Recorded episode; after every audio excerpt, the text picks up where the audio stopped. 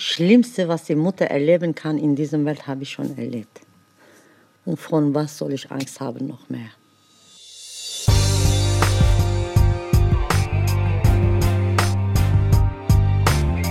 Trotz allem.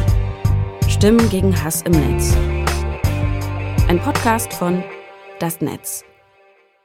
In jeder Folge erzählen wir euch die Geschichte einer Person, die im Internet und auch oft im analogen, also sozusagen echten Leben Hass, Hetze und Bedrohungen erfahren hat. Und weitermacht. Herzlich willkommen zur vierten Folge von Trotz allem Stimmen gegen Hass im Netz. Ich bin Shader Kurt und führe euch durch diese Folge. Der rassistische Terroranschlag in Hanau am 19. Februar 2020 war für viele Menschen wie mich, die von Rassismus betroffen sind und seit Jahren gegen Rassismus kämpfen, zugleich ein Einschnitt und irgendwie auch Teil der Normalität in diesem Land. Einschnitt, weil sich in Reaktion auf den Anschlag junge Menschen in Gruppen wie Migrantifa organisiert haben, um zu sagen, jetzt ist genug. Wir vernetzen uns, organisieren Kundgebungen, denn dieses Land schützt uns nicht. Das nehmen wir jetzt selber in die Hand. Und zugleich war der Anschlag Teil der deutschen Normalität, weil rechter Terror in Deutschland kein Einzelfall ist, sondern eine lange Geschichte und brutale Gegenwart hat. Davon haben wir bereits auch in der zweiten Folge über die Aktivistin Annalena in Bautzen gehört. 2021 war ich außerdem in dem Redaktionsteam eines Podcasts über den Terroranschlag, in dem wir die Tat aufgearbeitet haben und den Forderungen der Initiative 19. Februar nachgegangen sind. Die Initiative haben Aktivistinnen in Hanau und die Angehörigen der Opfer nach dem Anschlag gegründet. Sie fordern Aufklärung, Konsequenzen, Erinnerung und Gerechtigkeit. Das, was in Hanau passiert ist, ist auch einer der Gründe, warum es diesen Podcast gibt. Die Morde an neun Menschen aus rassistischen Motiven haben erschreckend deutlich gezeigt, wie rassistische, faschistische Ideologien die sich unter anderem im Netz ausbreiten, zu einer sehr realen tödlichen Gefahr werden können. Hanau ist kein Einzelfall. Und bereits Monate vor der Tat am 19. Februar hatte der Täter Pamphlete und Videos mit Verschwörungstheorien und rassistischen, antisemitischen Inhalten im Internet veröffentlicht und sogar den Ermittlungsbehörden zugesandt. Es passierte jedoch nichts. Zum Nichthandeln der Ermittlungsbehörden gibt es bis heute viele offene Fragen. Knapp drei Jahre nach dem 19. Februar 2020 haben wir uns auf den Weg nach Hanau gemacht und dort Serpil Temis Unvar getroffen. Also meine Vorstellung, ich bin Mutter von Ferhat Unvar.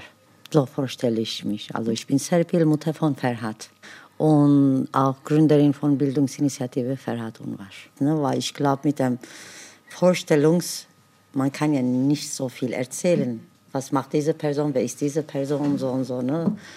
Das ist ja für mich wichtig. Ne? Nicht so Titel oder Name oder irgendwie was so bekannt, für was, ne? sowas nicht, aber dass die Leute auch, Personen selber entschieden, wer ist diese Person. Treffpunkt für das Interview mit Sarpil sind die Räume der Bildungsinitiative Ferhat Unwasch. Und die stellen wir später nochmal genauer vor. Die Büros liegen im Erdgeschoss eines Gewerkschaftshauses, am Rand der Innenstadt, in der Nähe des zentralen Busbahnhofs am Freiheitsplatz, von wo auch Busse nach Kesselstadt fahren.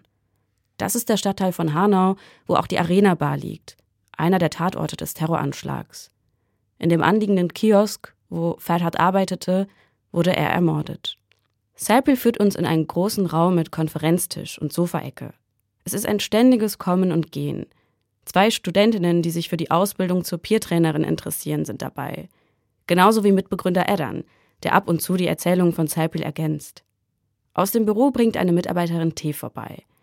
Man spürt die Verbundenheit, das Engagement.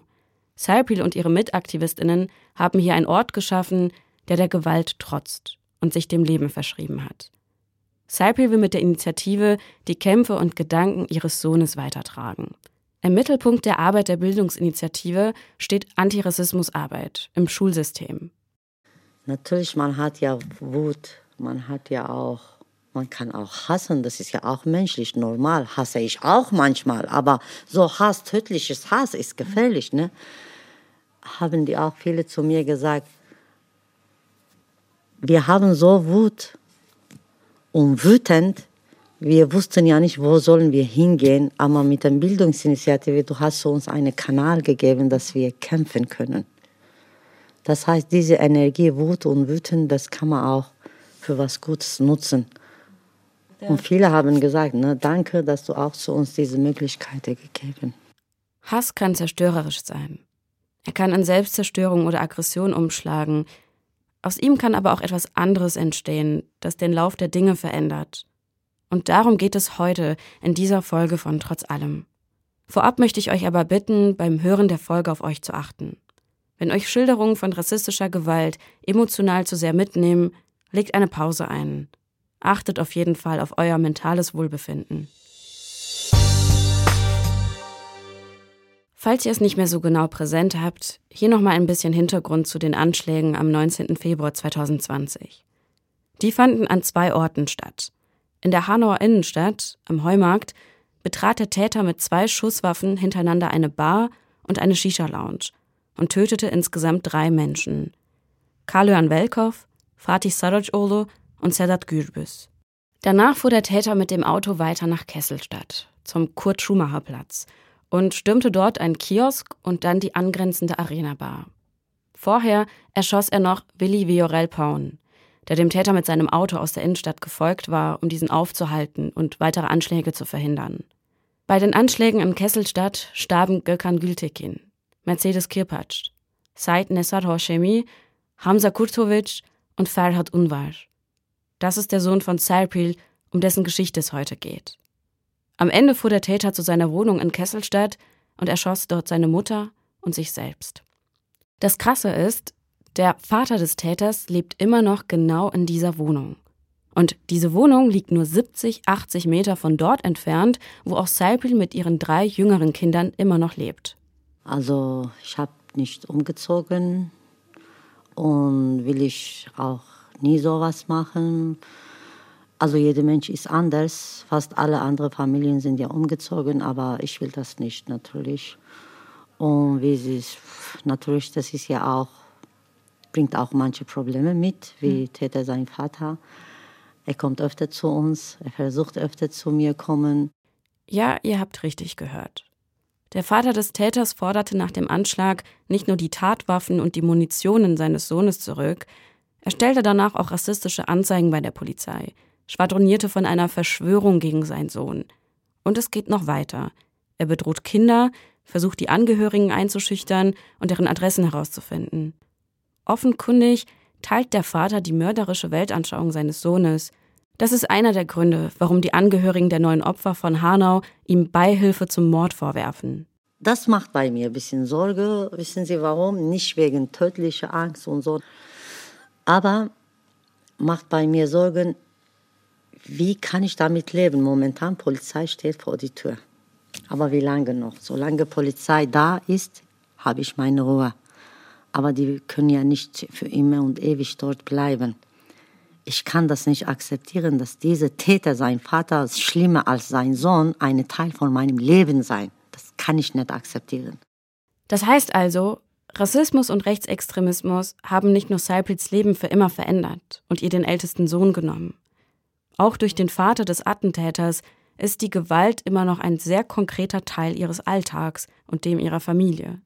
Dass sie dennoch aktiv ist, die Arbeit in der Bildungsinitiative in Hanau durchzieht und das alles in der Nähe des Ortes, an dem ihr Kind ermordet wurde, zeigt schon mal, was für eine unerschütterliche Kraft in dieser Frau steckt. Saipil hat aber auch noch einen anderen Grund für die Entscheidung, da zu bleiben. Sie will ihrem Sohn, der auch in Kesselstadt begraben ist, nahe bleiben.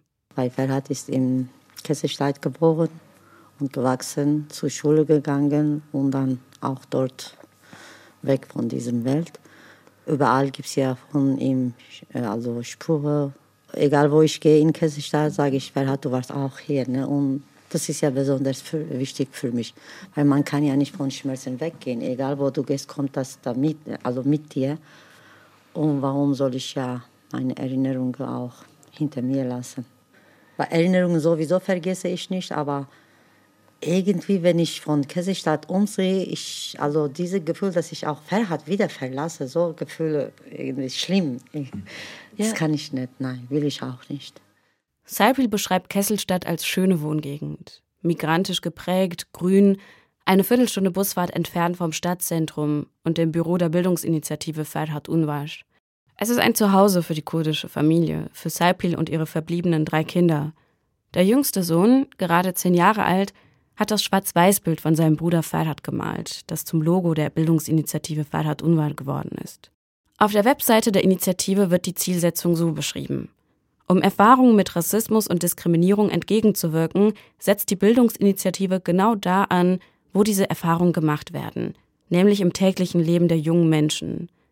Die Bildungsinitiative möchte Jugendlichen und jungen Erwachsenen einen Raum geben, sich selbst auszudrücken, um eigene Bedürfnisse zu benennen und Chancengleichheit einzufordern. Ferhat, er war 23 Jahre alt. Seit ab fünfte Klasse Probleme, ne, weil bis vierte Klasse war okay, weil Frau Trabant hat ihn sehr geliebt, hat gesagt, er ist ein bisschen Teufelchen, aber sehr klug, sehr intelligent, er war hochbegabt. Aber ab fünfte Klasse im Gymnasium kamen dann Probleme auf einmal. Wie die haben uns bombardiert, ne, weil er war klug, schlau, aber Migrant, natürlich Natürlich, er war nicht so ganz leise, das muss man sagen. Das manchmal hochbegabte Kinder sind ja nicht einfach, das wissen wir auch. Ne? Aber wenn so ein Kind auch diskriminiert, dann dieses Kind macht auch manchmal Gegenteil, weil als, als Schutzdings. Ne? Äh, hat er viel erlebt, genau. Und ich sage es, nach 23 Jahren so viele Erfahrungen hat er gehabt, aber er hat geschafft danach. Und dann nach zwei Wochen war er weg. Das kann nicht sinnlos sein, oder? Alle neun Opfer des Attentats von Hanau kamen aus Familien mit Migrations- oder Fluchtbiografie. Alle wurden jung aus dem Leben gerissen. Falhat Unwar war am 19. Februar 2020 23 Jahre alt. Der Anschlag passierte genau in einem Moment, in dem er es endlich geschafft habe, wie seine Mutter Saipil erzählt. Trotz Rückschlägen und Diskriminierungserfahrung hatte Ferhat seinen Abschluss zum Gas- und Wasserinstallateur gemacht. Und nur Wochen vor den Anschlägen hatte er die Prüfung bestanden. Deswegen er war um 10 Uhr draußen, sonst musste er zu Hause im Bett sein, weil war Ausbildung fertig. Mhm. Bisschen frei, Freizeit aber wollte weiter Studium machen. Er wollte auch ein Buch schreiben über die Schulen, seine Erfahrungen. Mhm.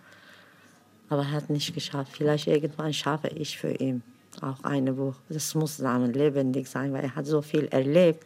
Und was er erlebt hat, ich weiß genau, ganz viele andere Jugendliche leben auch gleiche. Deswegen, ich muss weiter erklären und zu diesem Thema Aufmerksamkeit bringen. Ein wichtiges Zitat von Ferhat, das auch auf den Broschüren und T-Shirts der Bildungsinitiative abgedruckt ist, lautet: Tot sind wir erst, wenn man uns vergisst. Im Umkehrschluss bedeutet das, solange unsere Namen genannt werden und unsere Anliegen weiter verfolgt werden, bleiben wir lebendig und sind nicht umsonst gestorben. Leben, hat er mir gesagt, Leben ist scheiße. Aber man muss Schule schaffen. Weißt du, wie viele Jugendliche sind jetzt zu mir gekommen? Serpil Anna wegen Ferhat haben wir Studium weitergemacht, haben wir wegen ihm Ausbildung weitergemacht, weil er hat zu uns gesagt, ey, egal wie schwer es ist, ihr müsst ja entweder Ausbildung oder Studium äh, schaffen, sonst ihr habt keine Chance in diesem Land. Er hat so motiviert, die haben weitergemacht. Und nach er weg ist, habe ich, das alles konnte ja nicht sinnlos sein. Er war so stark, trotzdem hat er weitergemacht. Ne? Und was er gemacht habe, ich muss weitermachen für die anderen Kinder. Das Gründungsdatum der Bildungsinitiative ist der 14. November 2020, Farhads Geburtstag. Neben Serpil und ihrer Familie engagieren sich dort auch Freundinnen von Farhad und andere UnterstützerInnen. Unter anderem mit der Bildungsstätte Anne Frank gab es von Anfang an ein Netzwerk, und auf fachliche Unterstützung bei der Erarbeitung eines Workshop-Konzepts für die Demokratietrainings. Trotzdem, Workshop-Konzepte schreiben, Spenden sammeln, Förderanträge schreiben, damit hatte keine der GründerInnen Erfahrung. Auch Saibli nicht, die sich seit der Scheidung von ihrem Mann alleinerziehend um drei Kinder kümmert. Vor 19. auch musste ich viel zu viel kämpfen und schaffen. Wenn man verheiratet ist, was das bedeutet nicht, jemand hilft zu dir immer. Und deswegen sage ich, ihr Frau, wir Frauen, wir sind stark. Also das steht ja in unserer Seele. Man muss nur sehen und an uns selber glauben, alles andere kommt. Also es gibt keine Grenze, wenn man will, man kann gut organisieren. Ich habe Kinder, meine Schwester kommt manchmal zu mir mhm. helfen und hier in Bildungsinitiative Jugendliche helfen auch zu mir. Ich weiß genau, wenn man anfängt und für gute Ziel, man kriegt ja Unterstützung, man kriegt Hilfe, irgendwie schafft man das. Ich habe mit Freundekreise, also Freunde und Freundinnen zusammen äh, gegründet natürlich und mit der Zeit äh, haben wir gelernt, das müssen wir viele Anträge machen, das machen, weil ganz am Anfang, wie lange? Ein, ein, ein, eineinhalb Jahre nur durch Spenden haben wir unsere Arbeit gemacht nur durch Spenden. Und das hat zu mir gezeigt, die Gesellschaft ist neben mir, ist mit mir. Und das hat mir so große Kraft gegeben. Wir haben jetzt unsere Räumlichkeiten. Ganz am Anfang haben wir in unserem Kellerraum getroffen. Steht immer noch ein Bild bei uns, ne? mit 17 Jugendlichen. Die Bildungsinitiative hat am ersten Jahrestag des Attentats, am 19. Februar 2021, den ersten Workshop veranstaltet. Statt der Kellerräume gibt es jetzt ein richtiges Büro und auch Fördergelder, mit denen feste Stellen geschaffen werden können. 2023 soll ein Jahr der Professionalisierung werden.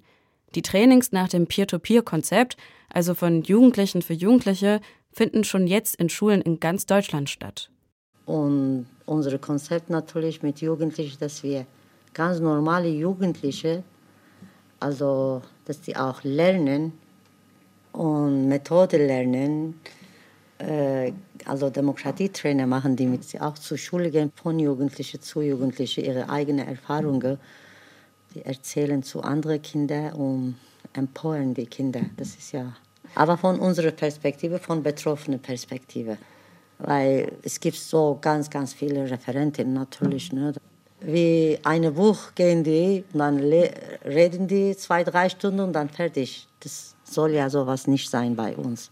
Es muss genau P2P-Konzept, dass die Schülerinnen direkt Verbindung zu unseren Referentinnen haben, weil die denken, ey, die sind fast gleich in unserem Alter. Bei uns Jüngste ist 15 Jahre alt, aber sie hat so großes Potenzial, unglaublich. Ne? Dann die reden mehr offen, die haben Vertrauen und das wirkt gut. Geplant sind auch Sensibilisierungsworkshops für Lehrkräfte. Und zwar, und das ist ein besonderes Anliegen von Saipil, gemeinsam mit Müttern. Seipel hat ja vorhin schon erzählt, wie sie die Schulzeit von ihrem Sohn Farhad erlebt hat. Studien haben immer wieder gezeigt, dass das deutsche Schulsystem strukturell Ungleichheiten reproduziert. SchülerInnen, die von Rassismus betroffen sind, erhalten zum Beispiel seltener eine Empfehlung fürs Gymnasium, obwohl es in standardisierten Leistungstests keine Unterschiede gibt.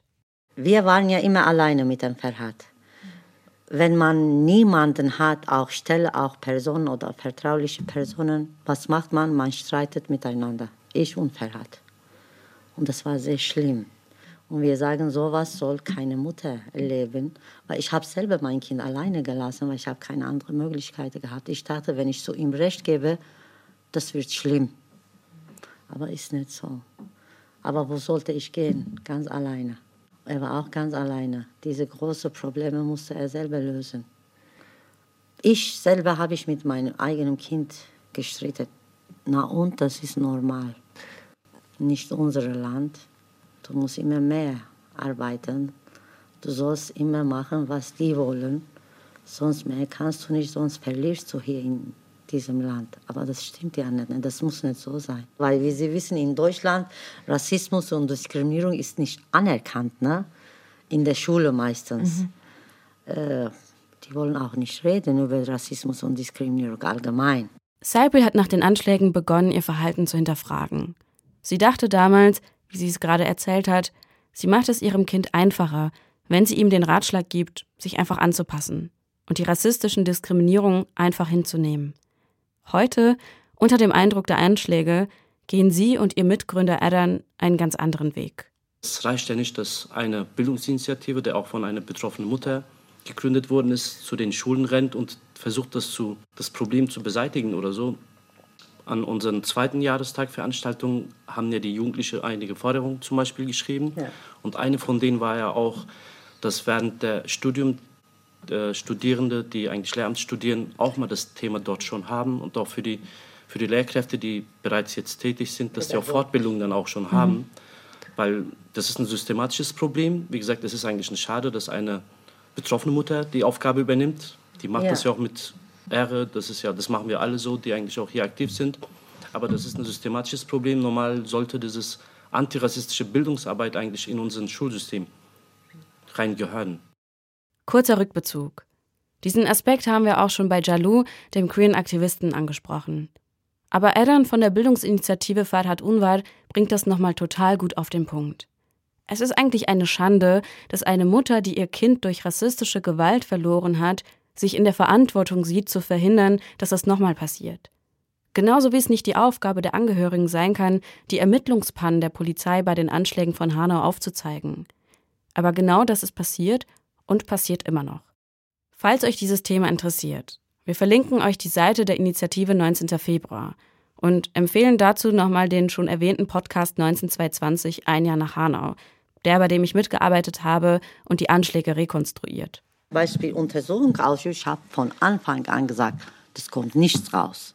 Weil 60 Jahre, die töten uns und die kehren unter dem Teppich oder Aufmerksamkeit zu was anderes und so. Ne?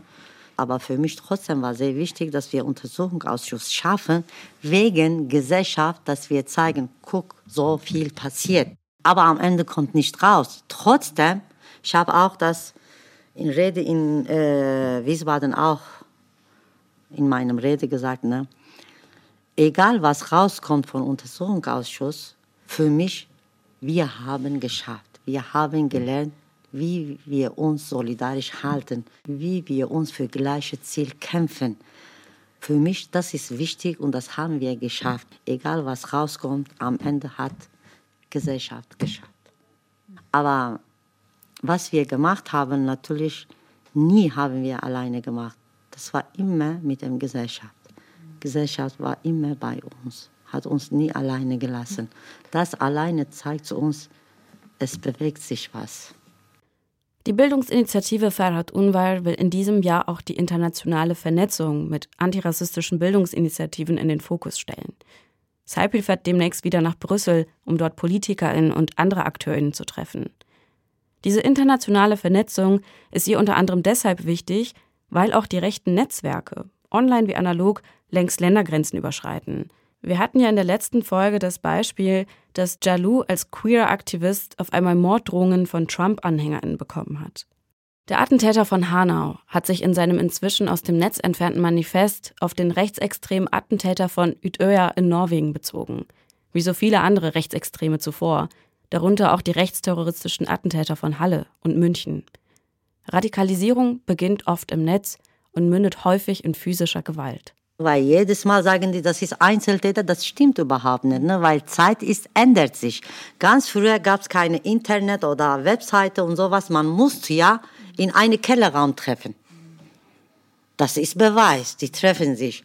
Aber wenn man eine Internetseite oder Webseite liest und sich engagiert, das ist Einzeltäter, das ist ja nicht Organisation, das stimmt überhaupt nicht.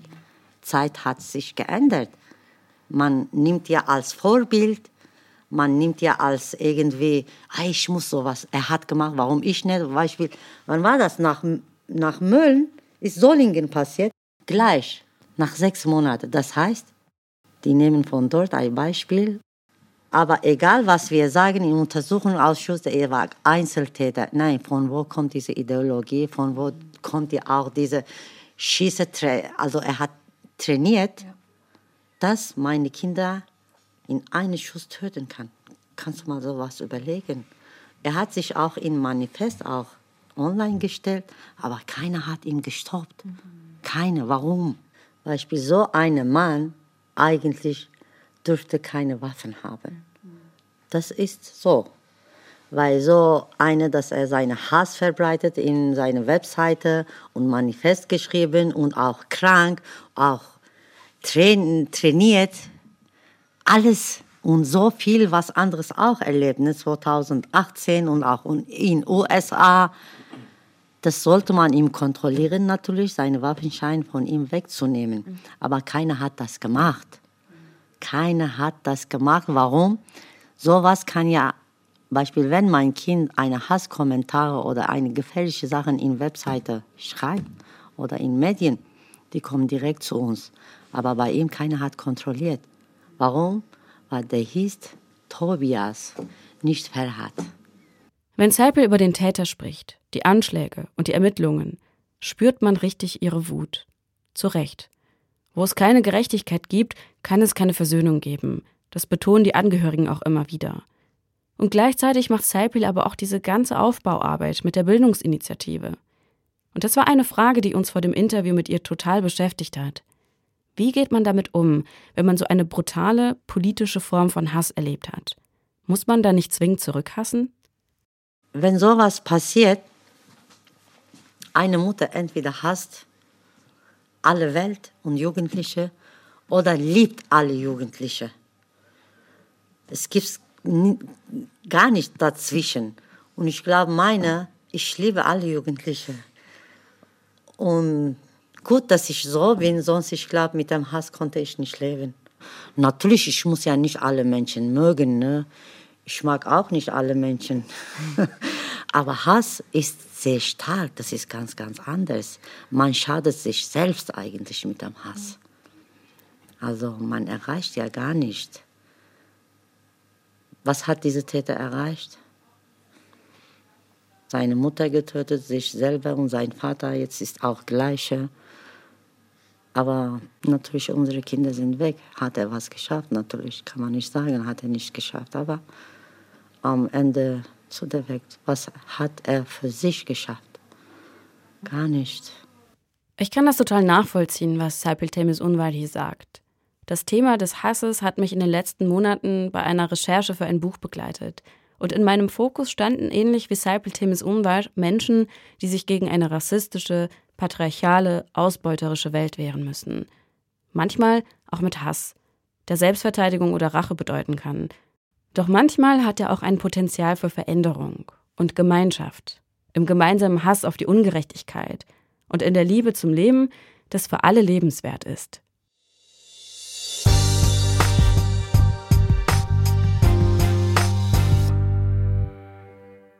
Aber zurück zum Thema. Vielleicht wundert ihr euch, dass in dieser Folge ein Thema noch gar nicht angesprochen wurde, was in den letzten drei Folgen von Trotz allem ja eigentlich im Mittelpunkt stand. Persönliche Hassnachrichten, zum Beispiel per E-Mail oder soziale Netzwerke oder wie im Falle der sächsischen Aktivistin Annalena auch im eigenen Briefkasten.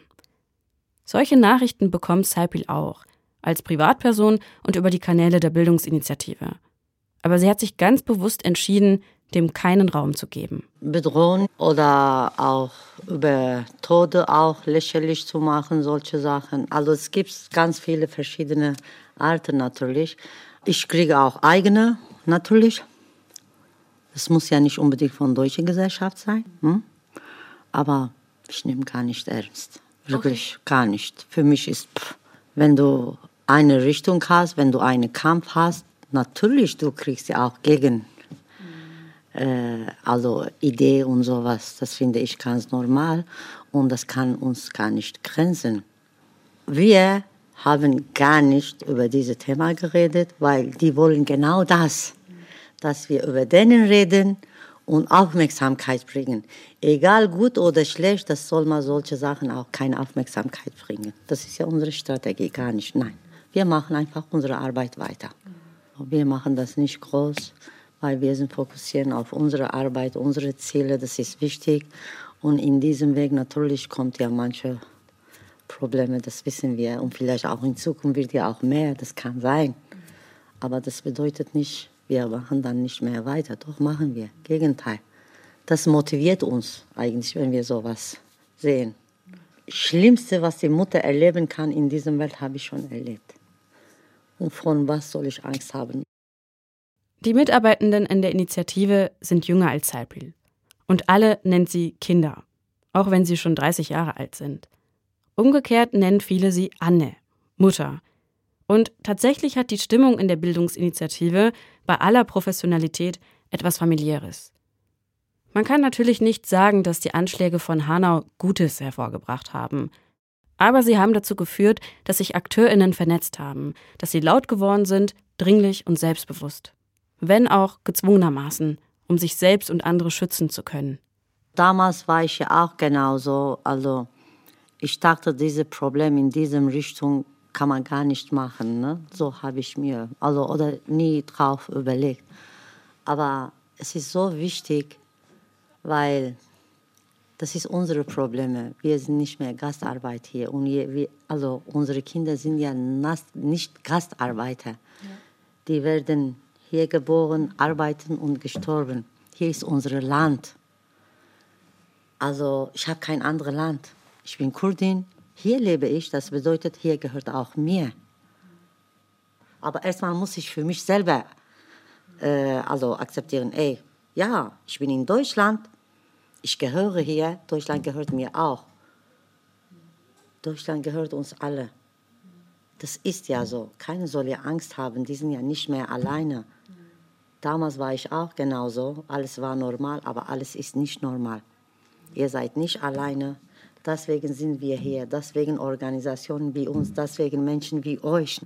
Ich sage es immer manchmal, ich bin nur eine Mutter. Wenn ich sowas machen kann, das bedeutet, ihr macht ja so tausendmal besser als mich. Nur an euch selber vertrauen. Mit Angst kann man gar nicht erreichen. Man macht nur schlimmer. Seipel Temis Unwald ist eine Kämpferin. Aber daran ist nichts zu romantisieren. Sie erinnert mich an die vielen kurdischen Frauen, die wider Willen zu Widerstandskämpferinnen werden, weil staatliche Gewalt und Vernichtung allgegenwärtig sind. In der Türkei und in den besetzten kurdischen Gebieten, wo Kurdinnen seit Jahrzehnten verfolgt und ausgelöscht werden, und nun hier in Deutschland, wo ihre Kinder und sie eigentlich endlich in Sicherheit leben sollten. Aber diese Frauen wissen, nur im gemeinsamen Widerstand sind wir stark. Niemand wird kommen, um uns zu retten. Und das sehen wir auch an der deutschen Normalität, an der sich seit Hanau kaum etwas geändert hat. Wie auch beim Terror des NSU warten die Angehörigen bis heute auf vollständige Aufklärung. Rassismus ist immer noch Alltag. In Parlamentsreden, in Leitartikeln, genauso wie im Bildungssystem.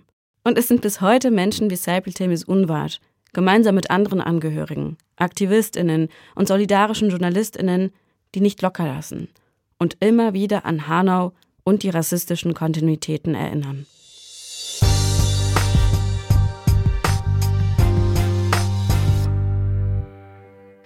Das war die vierte Folge von Trotz allem. Wir haben in dieser und den vorherigen Folgen Menschen porträtiert, die politische und aktivistische Arbeit machen. Gegen Nazis, gegen Rassismus, gegen queerfeindliche, transfeindliche Gewalt. Die Protagonistin der nächsten Folge, Shenya, macht etwas komplett Unpolitisches. Sie ist Kosmetik-Influencerin. Und trotzdem hat auch sie Hass im Netz erlebt und überlegt deswegen sogar, sich komplett aus der Öffentlichkeit zurückzuziehen. Was genau da passiert ist, erfahrt ihr in der nächsten Folge. Ich bin Shader Kurt. Danke euch fürs Zuhören. Abonniert diesen Podcast, wenn ihr keine der Folgen verpassen wollt, empfehlt uns gerne weiter und oder hinterlasst uns eine positive Bewertung. Wenn ihr Fragen oder Anregungen habt, schreibt uns gerne eine E-Mail. Und zwar an info at das-netz mit doppelt-t.de.